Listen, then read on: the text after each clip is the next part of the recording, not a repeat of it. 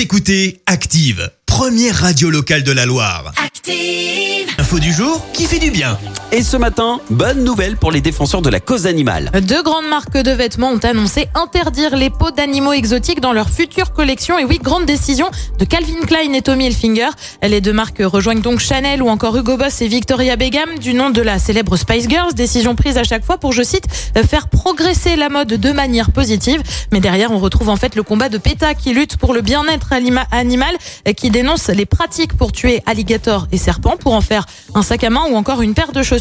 Les serpents, par exemple, sont remplis d'eau pour desserrer leur peau et les enlever alors qu'ils sont euh, encore conscients. Les alligators ont eux des tiges métalliques enfoncées dans le crâne. Bref, une décision qui devrait permettre de faire bouger quelques lignes et laisser certains alligators vivre jusqu'à 50 ans, leur durée de vie en moyenne.